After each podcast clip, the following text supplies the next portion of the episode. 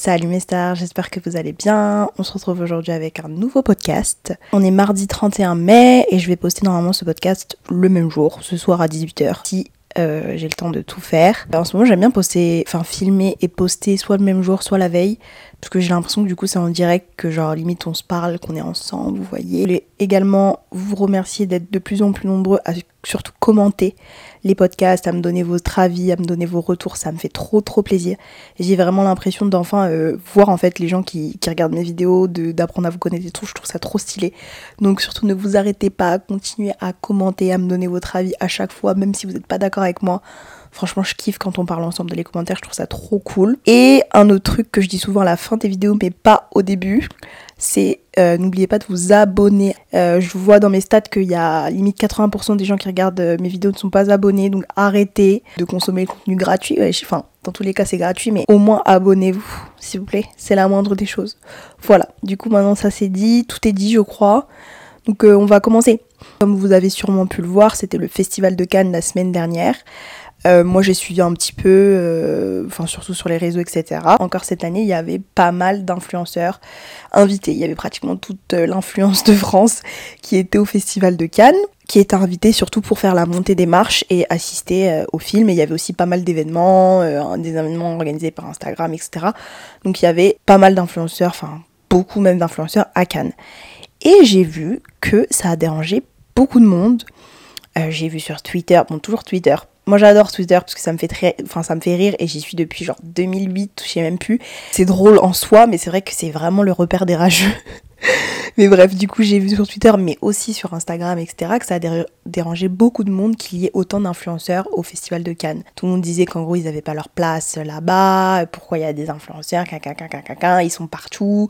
Euh, en gros ils ils contribuent à rendre le festival de Cannes un peu bas de gamme ou alors accessible à tous alors qu'ils ont pas grand chose à faire là-bas, etc. etc. Enfin, chacun y allait de son avis. Et j'ai vu aussi une, influenceuse sur Instagram qui avait fait toute une story sur ce sujet en expliquant qu'elle comprenait pas pourquoi il y avait autant d'influenceurs là-bas, qu'il y avait, euh, voilà, qu'ils n'avaient pas forcément leur place, qu'il y avait un espèce de truc hyper malsain où, au final, euh, elle, elle avait l'impression euh, d'avoir un sentiment d'échec parce qu'elle y était pas, que ça devenait genre limite pas normal du coup de pas y être, etc.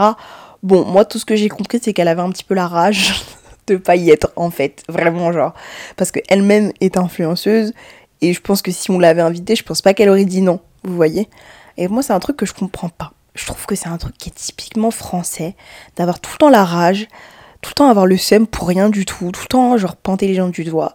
Mais s'il vous plaît les gars, genre euh, demain vous êtes influenceur, on vous invite à faire les marches du Festival de Cannes, à participer à une projection de film ou à, d'autres événements, etc. C'est l'endroit où il fallait être, c'était The Place to Be, genre la semaine dernière, il y avait plein d'événements, etc. Pourquoi vous voulez qu'ils disent non? Sérieusement. En vrai, si on les a invités, c'est qu'il y a une raison. C'est que aujourd'hui, des influenceurs, comme vous le savez, ils ont genre une plateforme de ouf, ils ont une puissance de ouf que les médias n'ont plus, en fait, que la télé n'a plus. Et genre, si on les a invités, c'est que quelque part, le Festival de Cannes a besoin. Après, c'est pas, pas, le Festival de Cannes qui les a invités. Souvent, ils sont invités par des marques et ils sont en partenariat pour monter les marches, etc., etc. Mais bref, dans tous les cas, les gens qui les invitent là-bas, ils les invitent pas pour leur faire plaisir, ils les invitent également parce que euh, ils ont un avantage derrière et que le fait que l'influenceur soit là-bas leur apportera quelque chose, que ce soit de la visibilité, que ce peu importe.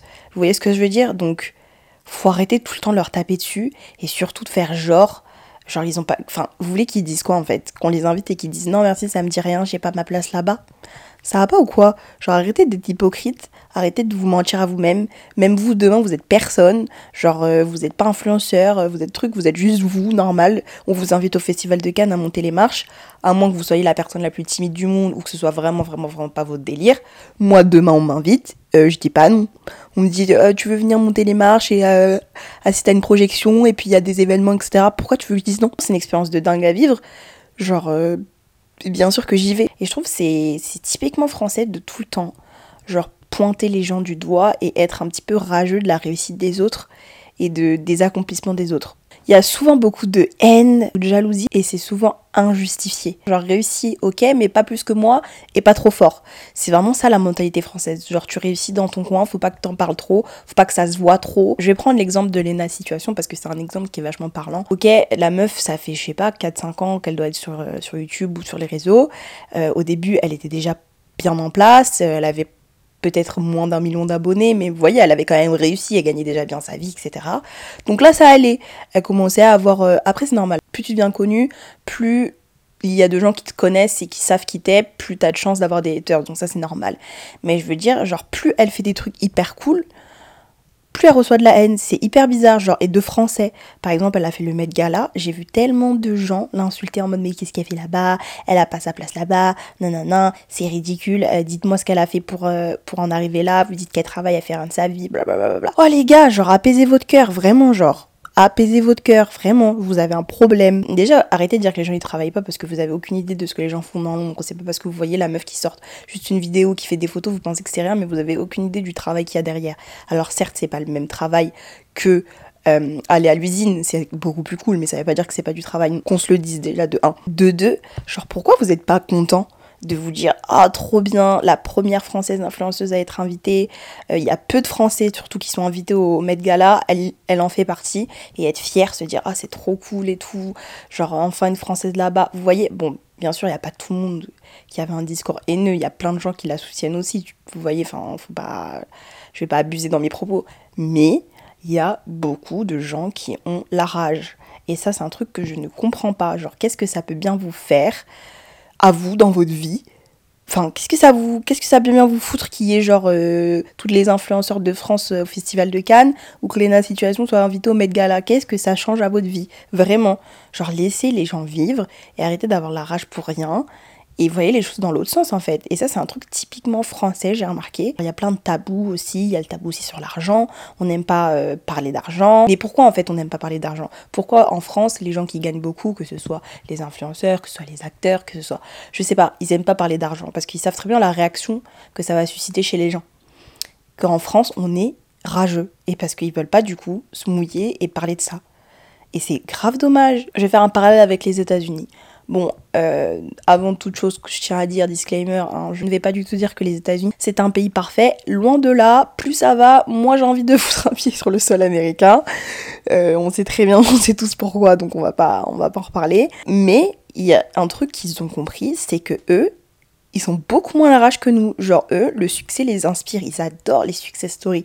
De voir quelqu'un qui est parti de rien, euh, et qui arrivent à construire un, un empire. Ça, c'est des histoires qui les font kiffer, qui les font rêver, qu'ils adorent écouter et qui les inspirent. Ils vont moins avoir la rage. Alors bien sûr, dans tous les pays, il y a des rageux. Je suis sûre qu'aux États-Unis, ils ont leur lot de haters, comme on dit. Mais, genre en général, ils ont moins ce tabou-là avec le succès, avec l'argent, avec tout ça. Vous voyez ce que je veux dire?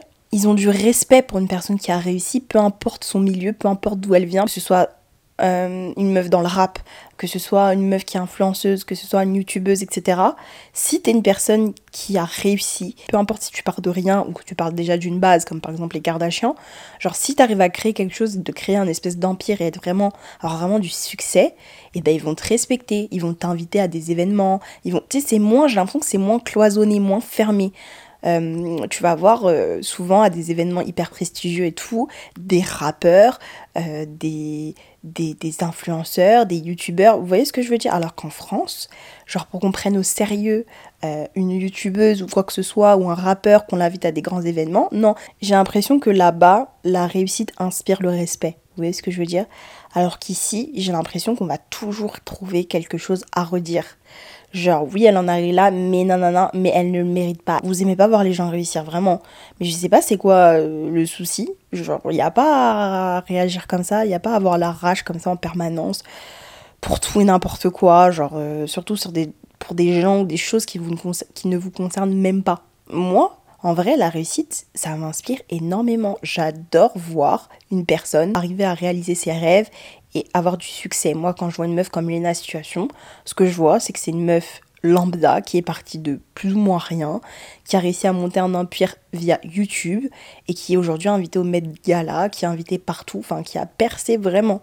Et moi, ce que je me dis, c'est c'est une meuf normale, c'est une meuf comme, comme moi, Et genre, si elle, elle, y arrive, pourquoi pas moi? Ça veut dire que tout est possible. Moi, c'est comme ça que je le vois. Je me dis, bah, si elle, elle a réussi, ça veut dire que moi aussi, je peux réussir, ça veut dire que la voie est ouverte. Vous voyez ce que je veux dire?